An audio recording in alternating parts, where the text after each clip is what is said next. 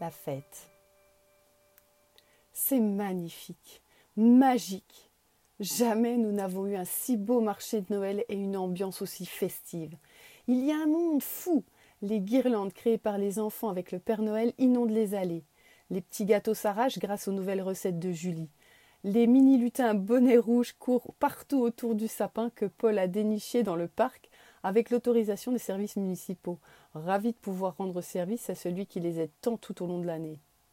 L'arbre sera en plus replanté dans la cour de récréation avec les enfants. Les chants de Noël diffusés par la petite sono de l'école sortie par Christine terminent de plonger les visiteurs dans une bulle hors du temps. À propos de visiteurs, il a fallu du temps au maire pour décolérer de notre traquenard. Lorsque les habitants présents ont compris ce qu'ils comptaient faire du camion, ils ont suivi le convoi, enfin libéré au bout d'une bonne demi-heure, jusqu'à l'enclos aux rennes. Enfin, Audin, bon, je m'y perds.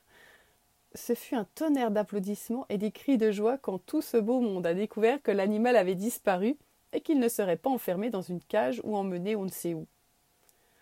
Avec une certaine déception tout de même de ne pas avoir le plaisir de l'admirer. Il y en a pourtant qui étaient plus que déçus, dans une colère noire même. Julie, encouragée par Nathan à se rendre sur place, nous a raconté la scène. Il faisait les cent pas à chercher derrière chaque daim les traces du cervidé.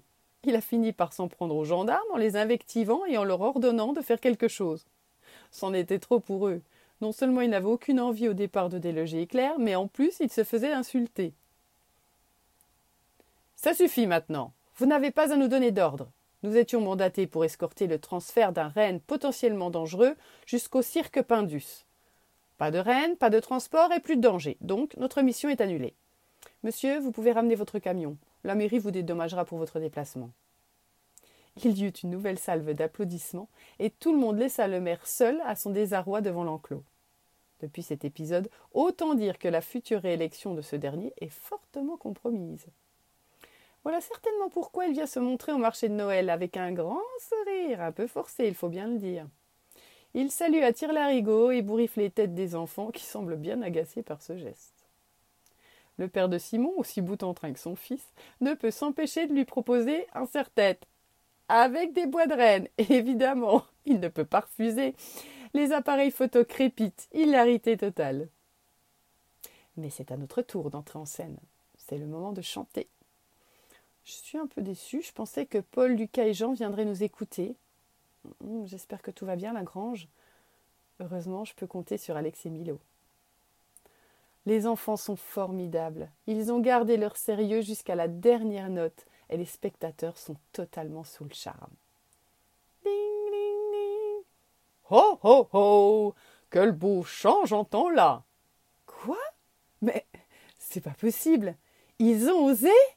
Mais oui, je ne rêve pas le Père Noël, le vrai, en chair et en os, avec son bel habit rouge, vient de débarquer, accompagné de Paul et Lucas, dans son traîneau, tiré par Toufik et Éclair. Il n'y a plus aucun bruit à part les grelots des rennes. Le temps est suspendu. Les yeux sont écarquillés. Ils brillent et on peut voir quelques petites larmes chez certains adultes qui se rappellent sans doute qu'ils ont un jour été des enfants. Ah, les miennes, je ne les retiens pas. C'est un moment merveilleux que je ne veux jamais oublier. Père Noël Le silence est rompu par des dizaines d'enfants qui se ruent sur le traîneau. Mon ami distribue des friandises et des petits jouets en bois à tous les petits qui courent les montrer à leurs parents. La magie de Noël. La ferveur apaisée, je retrouve mon Père Noël avec émotion. Oh merci, je ne sais pas quoi dire, ce sera le plus beau Noël de la vie de ces enfants, et avant l'heure en plus. C'était un grand plaisir. Cela faisait longtemps que je n'avais pas rendu visite aux enfants. Je me rends compte que cela me manquait.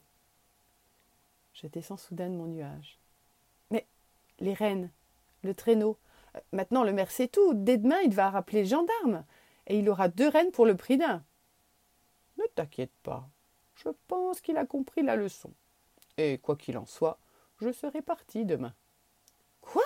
Mais comment? Enfin, je croyais que tu n'avais plus de poussière magique et que personne au pôle Nord ne savait où tu étais?